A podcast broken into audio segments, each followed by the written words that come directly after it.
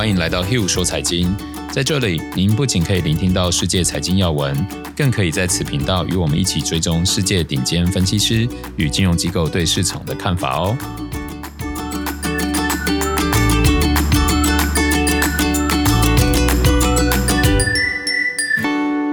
大家好，欢迎来到 Hugh 说财经，我是 Hugh。大家好，我是 Sarah。那先跟大家一起回顾一下上周的市场状况哦。上周全世界表现其实蛮两极的。美国股市表现相对不错，尤其科技类股是涨了二点五个 percent 以上。但是回到亚洲，尤其像中国的部分，香港恒生指数甚至跌到三点三五个 percent。美股不是科技类股一枝独秀，大家也要同时注意的是，呃，Russell 两千小型类股上周是累计跌了一点二个 percent，所以。科技类股、大型类股、成长型以及比较小市值的股票，其实表现已经开始出现非常大的分歧哦。那我们接着看一下美国殖利率，美国十年期公债殖利率又开始降了。继前一周鲍威尔对于这个长期通膨中性的看法，上周十年期殖利率已经从一点四七回到一点四二了。那这个会推升一些比较 long term 的这个债券的价格。然后接着我们看这个市值与 GDP 的比值，上周是涨了一点六七个 percent。大型股与小型类股的比值上周就涨了二点六，因为上周是走势非常的两极化的。那新兴市场与全球市场，呃，反而成熟型市场一样表现比新兴市场来得好。对，对啊，因为当然起因就是上周雅股就陆股表现并不好嘛，嗯，对，然后美股又表现很好。然后恐慌指数，大家愿意付的避险成本持续在探底，从前一周的十五点六来到十五点零七。然后油金比的话是微幅小涨零点五六个 percent，因为算是油价持续上涨，但金价已经一直在一千七百七八十块这边做来回震荡。对。然后科技跟传统类股的比值的话是涨了接近四个 percent 哦，所以。假如从这个角度来看的话，可能资金已经开始一反第一季末、第二季初的这个颓势，因为那时候科技类股其实修正很多嘛。对。那这样的话，可能资金又开始转往科技类股，大家可以从里面看到一些机会或者是风险哦。那接着我们带大家来看一下产业的趋势哦。我们看到上周对大盘走势相对较强劲的有资讯科技、医疗保健跟非核心消费，然后走弱的有不动产、金融跟能源。诶，我怎么记得？金融前一周是走强，对，前一周是走强的，对，上一周又走弱，嗯，上一周微跌了一点点。我记得上周有一个新闻是讲那个他们的压力测试，然后对，压力测试通过，通过嘛，然后有可能可以这个在回购股票，回购股票跟发放股息，嗯、现金过哦，我没有想到上周反而走弱。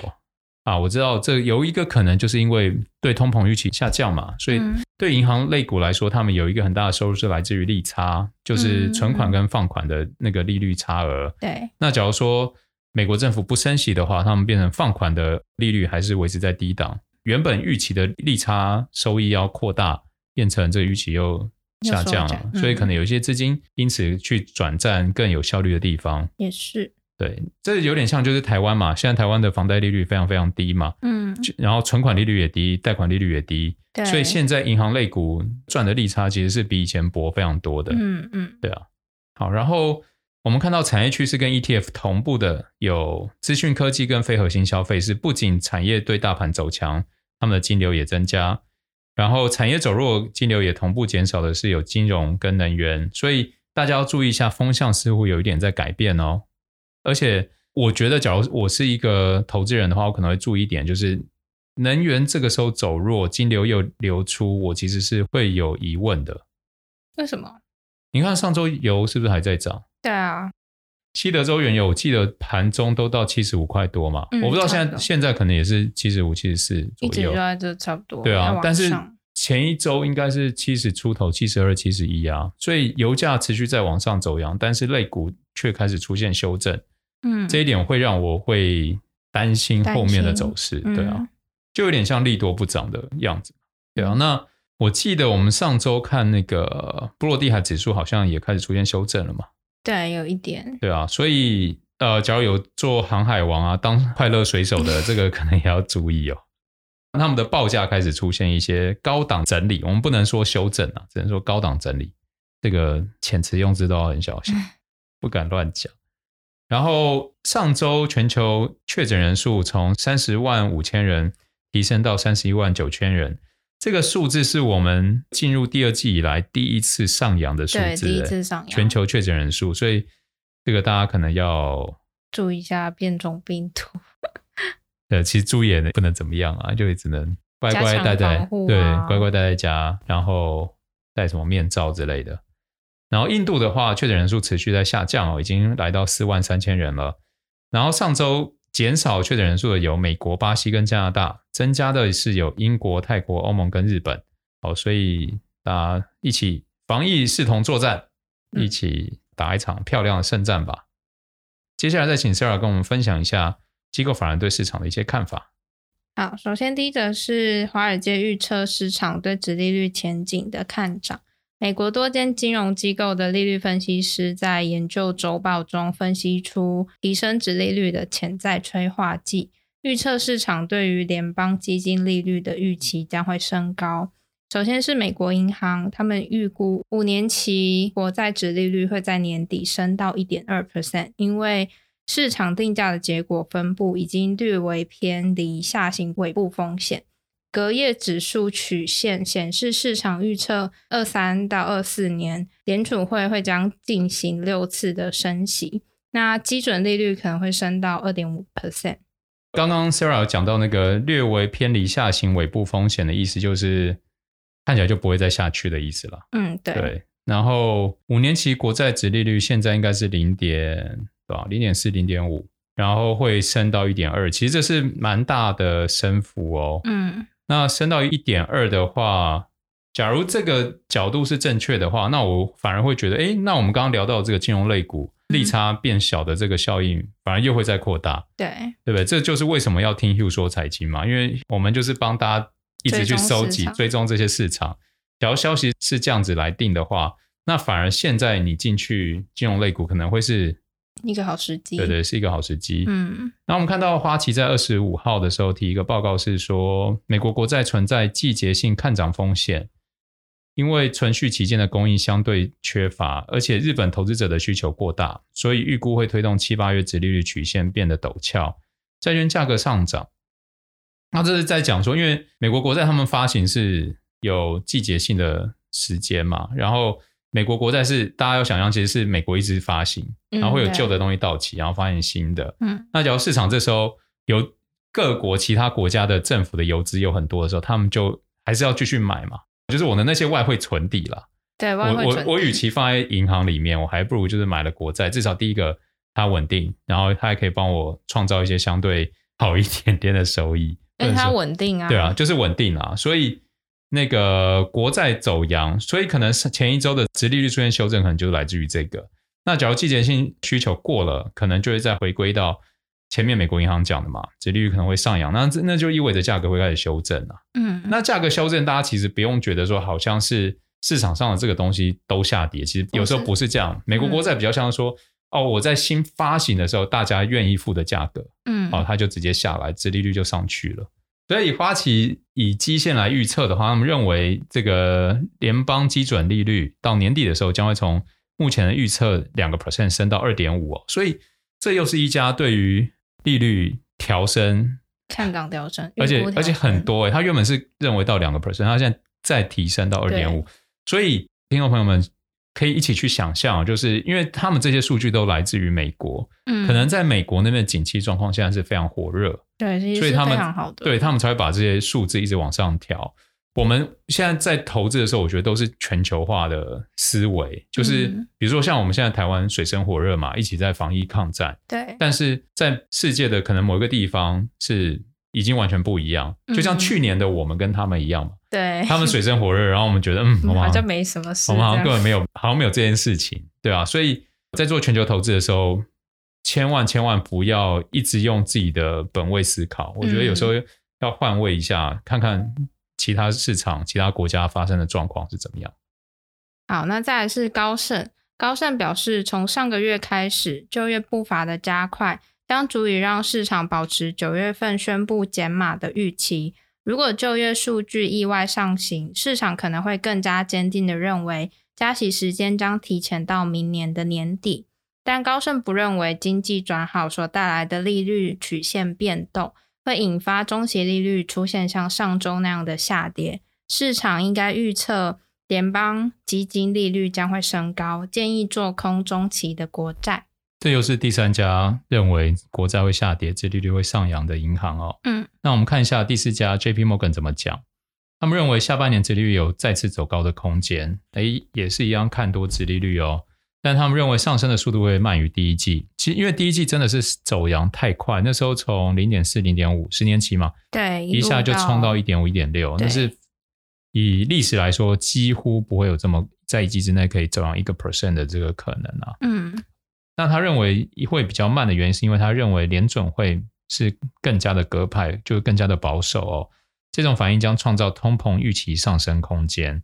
就像我们上周跟大家提到的，联准会的立场就是我要充分的风险揭露，对，我要慢慢让你们知道我要怎么做，我绝对不要吓到市场，对，绝对不要引发市场恐慌，因为对他们来说，他们已经花了这么大的代价来救整整个市场。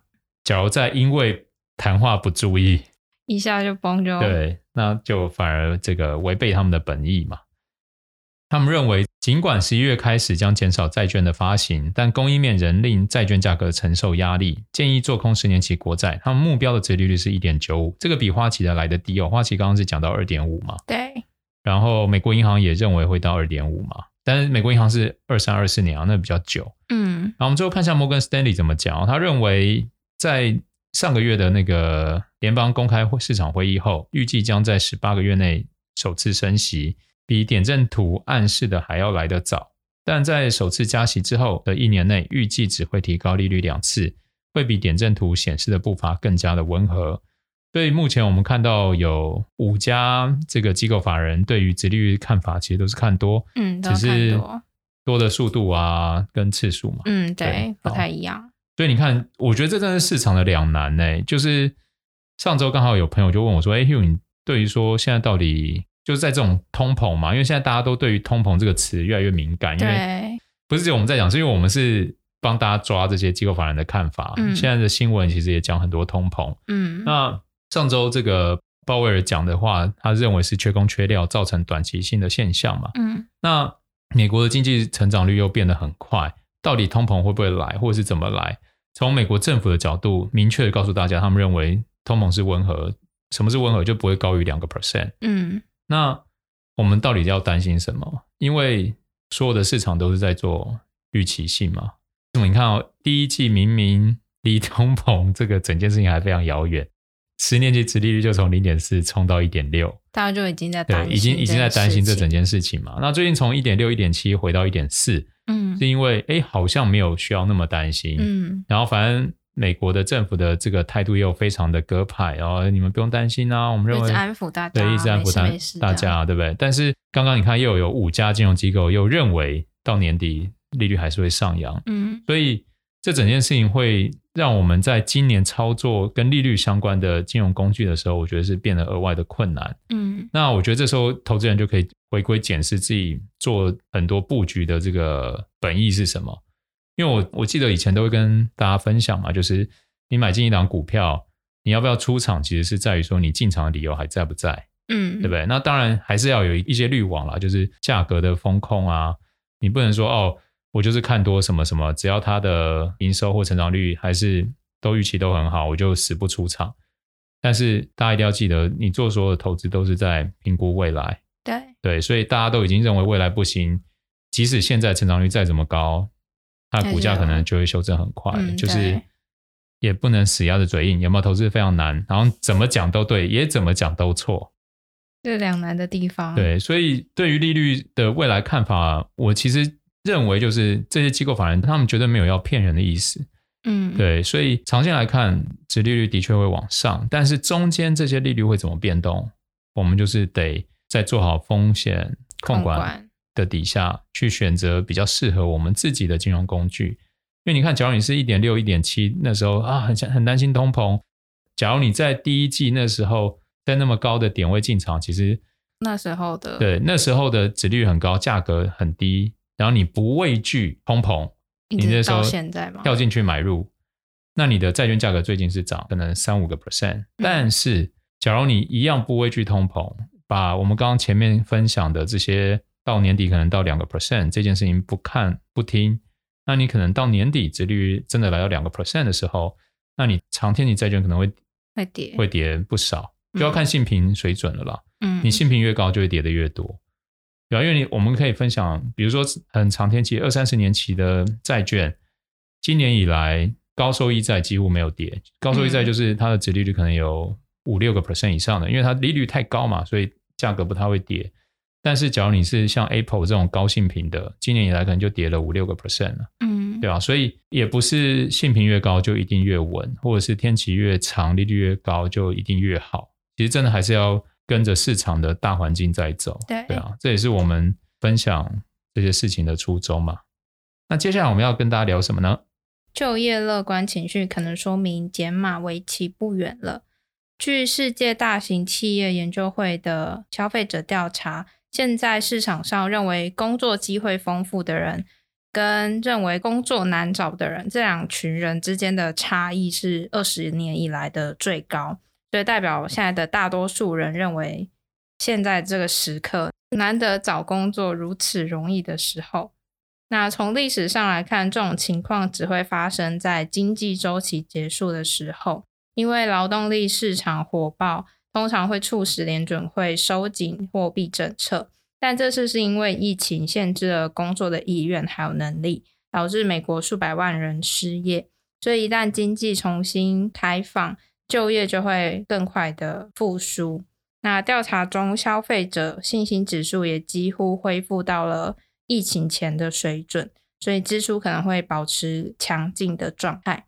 那劳动力市场强劲意味着联储会可能会在八月或九月宣布减码的计划，但是风险是联储会明年可能会开始加息，但这个风险似乎在目前的股市被投资人装作看不见。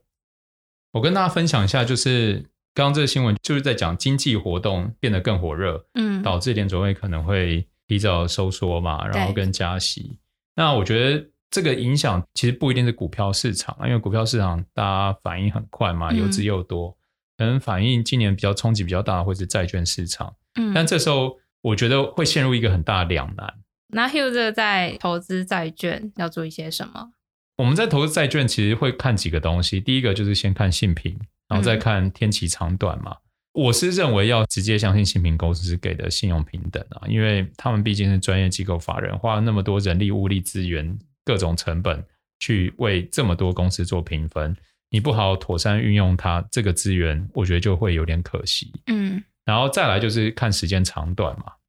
你时间短就意味着你的债券比较短会到期，时间长就是时间拉得很长。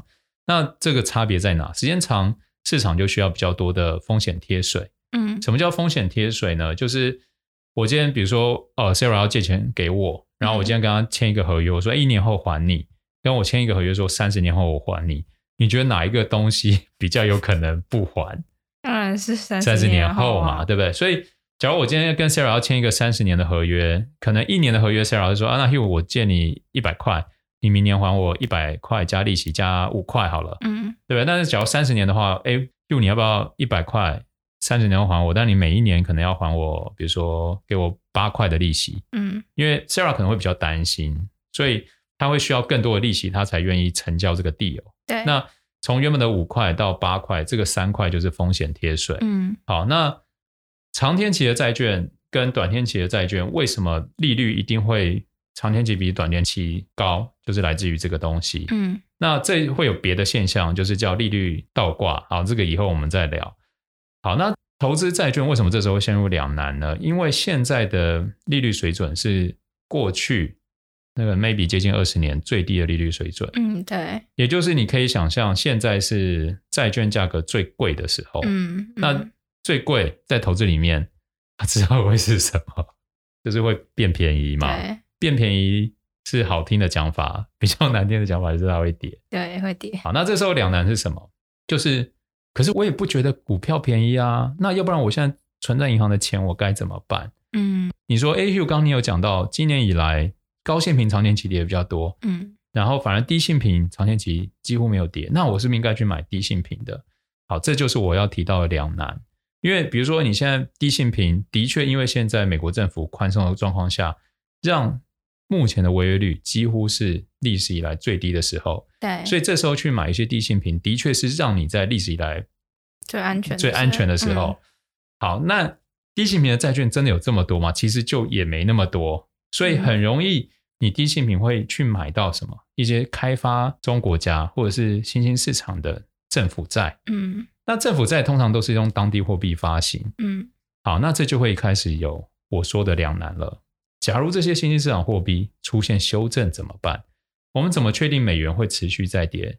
我们要知道，以台币跟美元，现在台币跟美元也是在一个历史低点，嗯，对不对？所以美元对于很多货币其实都是过去这几年的低点。对，好，那低点就是意味着未来会往上，有可能往上嘛？我不敢乱讲，有可能继续往下。所以两难就是，我可能买了高收益的新兴市场债，然后结果汇率上面出现修正。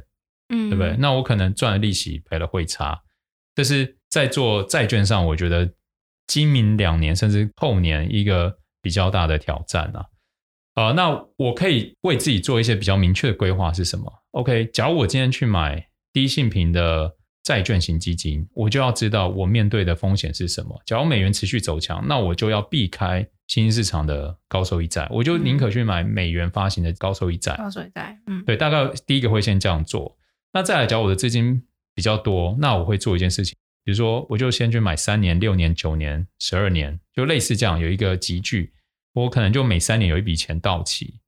短债价格风险比较低，长债价格风险比较高，但是长债的利率比较高，也就是我的整体的 portfolio 就会变成我的利率相对不错，那我中间的价格波动也比较适当。嗯，对啊，所以解决两难的方式，我会比较往这个方向走，在债券市场里面呢、啊，嗯，对。想跟大家分享一下。好，那接下来我们看第三者。第三者是上周五，美国六月的非农就业报告公布了。那六月的非农新增就业达到八十五万人，优于市场的预期，且较前值大幅的增长。那失业率则是上升到五点九，原本的预期是五点七 percent。那另外就是六月的平均薪资月增了零点三个 percent，年增三点六个 percent，符合预期。但疫情趋缓，促使劳动力需求上升，可能对薪资构成上行的压力。上行压力就是会往上涨的意思啊，下行压力也就是会往下跌的可能。那近期联准会鹰声不断，那旧金山联准银行的总裁当天受访就表示。经济确实正在好转，今年的下半年可能考虑缩减购债的规模是适合的。其实简单就是现在美国经济就非常热络啊，然后就热络到什么时候可能会影响联准会对于升息的看法跟紧缩的看法了。那这就是我们后续要持续追踪的重点之一。嗯，那再来是面对高估值还有减码的前景，企业债可能不再辉煌，经济重启加上强劲的公司盈利。还有前所未有的联准会支持，让高等级以及高收益债的风险溢价在上半年推升到了十年多以来的最低水平。但随着即将到来的减码讨论，还有美国国债殖利率逐步回升的前景，华尔街越来越多分析师警告，企业债的好日子可能已经过去了，应该要采取防御措施了。那一间资产管理公司就表示，凭目前的高估值，就足以对信贷采取更谨慎的立场。那历史也告诉我们，目前这些都不是特别有吸引力的水平。那摩根斯丹利的分析师也表示，高等级信贷很容易受到负面的影响，预计未来一年投资级利差将扩大十五到二十五个基点。然后，道富环球首席投资官也表示，按照目前的估值，投资者需要把目光放得更远，以寻找获利的机会。获取收益在目前的市场中非常具有挑战性，预计这种情况会持续一段时间。那他们选择关注新兴市场，还有投资及债券，期望在非常稀少的机会中获得增量的殖利率。对啊，其实这也是呼应我们刚刚分享，嗯，刚选择债券的两难的状况嘛。对啊，那会建议大家可以做长天期高收益的 ETF。就假如这笔资金你没有短期要用的话，你就是放着让它生利息嘛。那假如你可能未来一两年要用的话，请务必避开长天期所有的债券，对啊，那假如你真的觉得那利率很棒，你想要投资，那就投高收益的，千万不要碰到投资等级。这就是这则消息在讲的嘛。嗯，对啊，摩根士丹利认为高等级信贷其实就是高信评的信贷啊，高信评的债券容易受到。高估值啊，然后联总会假如要升息，还有利率波动加剧，都会影响到它的债券价格。嗯，对。对啊，假如你今年一月一号有一笔钱买了 Apple 的长天期债券，那你到现在已经跌了六趴，嗯，这绝对不是你买 Apple 这样公司债券的初衷。对对对，提醒大家一下。因为我们最近都一直在跟大家聊升息啊、紧缩、宽松等等的，所以我们就想说，那我们就整理一下从去年。整件事情的始末，然后来让大家可以开开脑洞啊，想一想，那未来可能联准会会怎么做？对，他们当初到底做了些什么？对，那一些细节是这样：去年三月三号的时候，美联储就突然宣布紧急降息零点五个 percent。本来他们预期是可能是七、十八号联储会才会宣布降息，然后没想到就直接紧急降息。那那时候市场把这个举动当成事态严重的信号。所以当时的股市不涨反跌，跌幅高达二点八个 percent。其实，在那个时候真的是风声鹤唳啊。嗯。然后我记得三月初算是起跌点哦。对，就开始。对对，开始出现这个拉肚子。然后三月十五号，美联储再宣布再次紧急降息，赶在周一亚洲市场开市之前发挥作用，而且力度上一步到位，直接下调一百个基点，一百个基点就是一个 percent，就是四嘛。对。降到零到零点二五的历史低位，同时宣布启动七千亿美元的量化宽松计划，市场接着不领情，继续喋喋不休。那七千亿的量化宽松计划是什么样的概念呢？在金融海啸二零零九年三月的时候，那时候奥巴马推的量化宽松，就是从零八年这样跌跌跌跌到零九年，他们推的量化宽松是七千八百七十亿美元。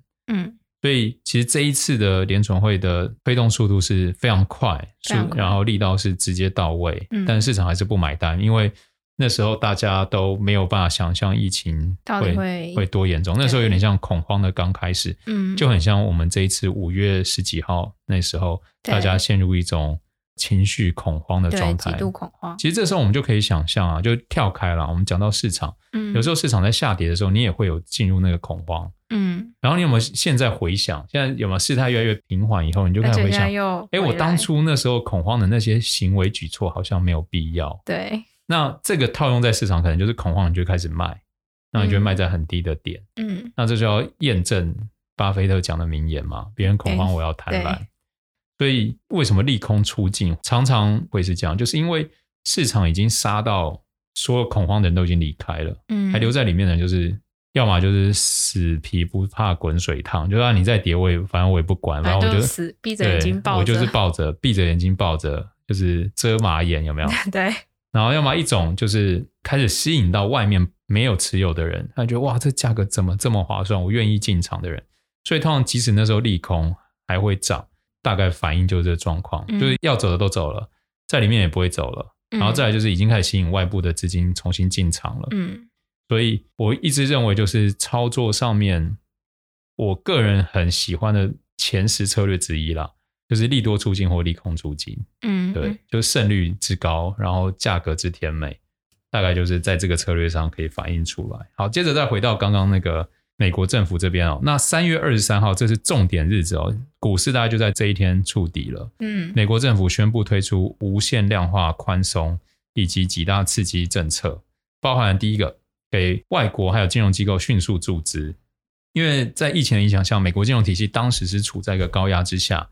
因为第一个，投资者一定马上从股票市场里面撤资嘛，对。然后第二个，企业又面临封锁令，然后银行就会担心说啊，那你们这样没有营运，会不会有问题？可以还款吗？嗯、所以我给你的这个额度，额度就会降低，对，就会降低，而且你可能很快就开始烧完我原先给你的额度，然后再来，其他国家的人们为了求安稳而寻求持有美元。有没有？当恐慌出现，大家第一个要的是什么？还是美金？嗯、对啊，美金或黄金啦。对，所以美联储为了因应解决上述这三种状况，就向金融机构们大量的注资，而且甚至让外国央行能够通过所谓的货币互换协议，更容易的将该国货币兑换成美元。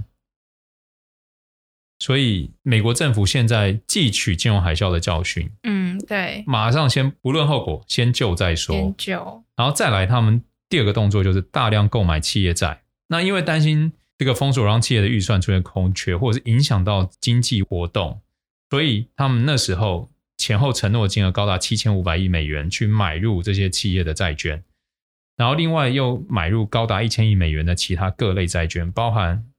信用卡的债务、汽车贷款、学生贷款、不动产贷款或杠杆贷款等，清单扩大到连美国网友都打趣说，接下来美国政府就会买棒球卡了。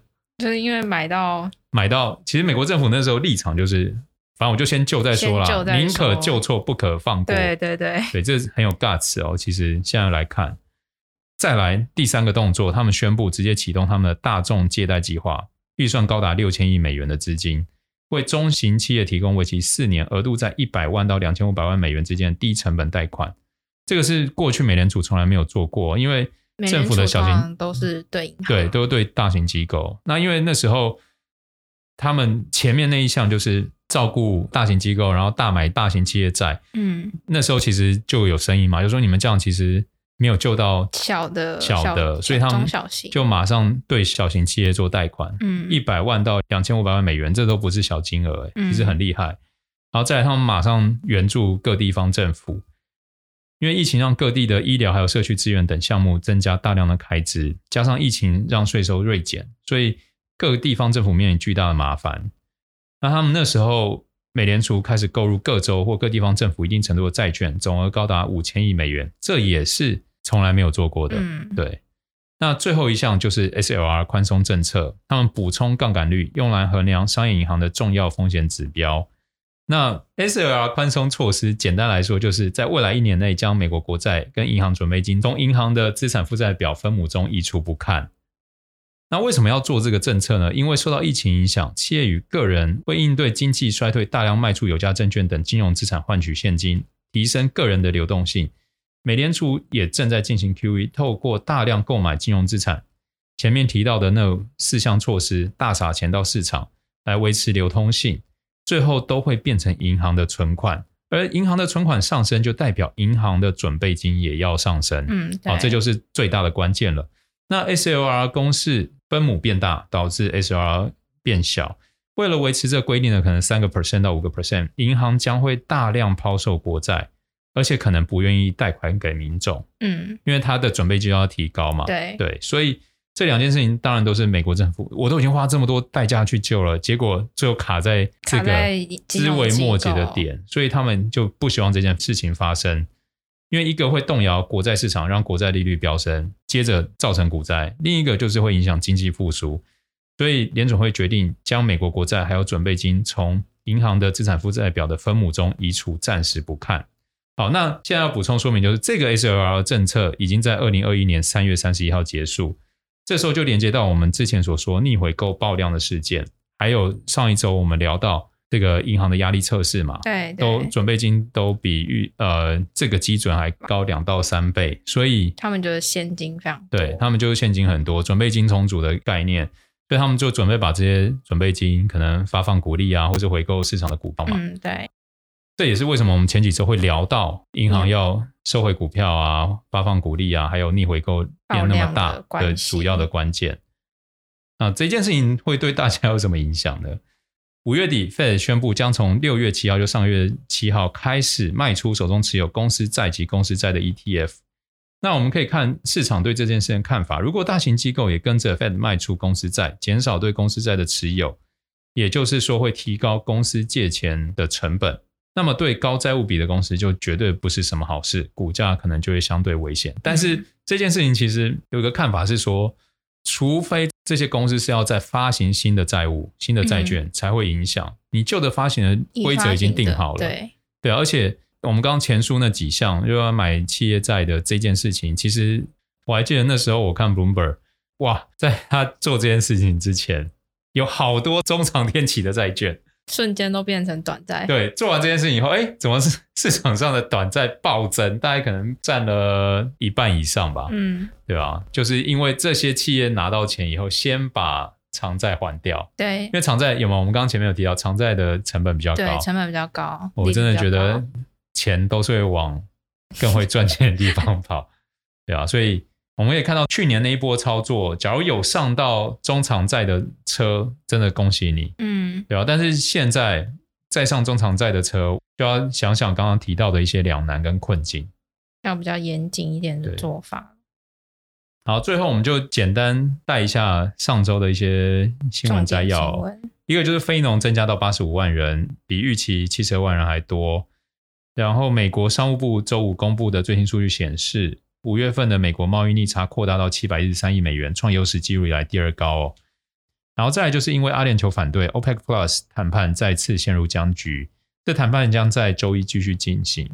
个股的部分的话，中国网络安全审查办公室周五称，滴滴出行美股代号 DIDI 启动网络安全审查，在调查期间停止新用户注册。消息公布后。滴滴公司最后跌幅是收窄到五点三个 percent。那这个，假如你有做中概股的话，大家要注意，嗯，因为上周中国股市表现并不是很好，对对。然后波音有一架货机在檀香山海岸紧急迫降，然后股价一度跌两个 percent，最终收窄跌一点二个 percent。然后还有美国联邦贸易委员会指出，认为博通公司美股的还有 AVGO 非法利用其市场力量，强迫制造商签订合同。并禁止其芯片的买家与其他竞争对手进行交易。该委员会已经发出博通正在从事非法垄断行为的指控。截至周五收盘，博通微跌零点二七个 percent。哦，好像市场不太 买单联邦贸易委员会的指控哦。再来，最后大家关心的特斯拉，第二季度交付量再创新高，然后来到二十万辆哦。那主要其中 Model 3跟 Model Y 占交付量十九点九四万。就几乎都是对啊，Model 三跟 Model Y，Model S 跟 Model X 交付量只有一千八百九十辆，所以这两个车以后是稀缺产品。Model 三跟 Model Y 是比较小的哦，然后 Model S 跟 Model X 是大的，对对对，sexy 啊。好，那以上就是今天的 Hugh 说财经，有什么问题啊，或者是想法，欢迎建议，对啊，留言给我们，让我们可以做得更好。为你们的人生提供更好的价值，那我们就下周见喽！嗯，拜拜，拜拜。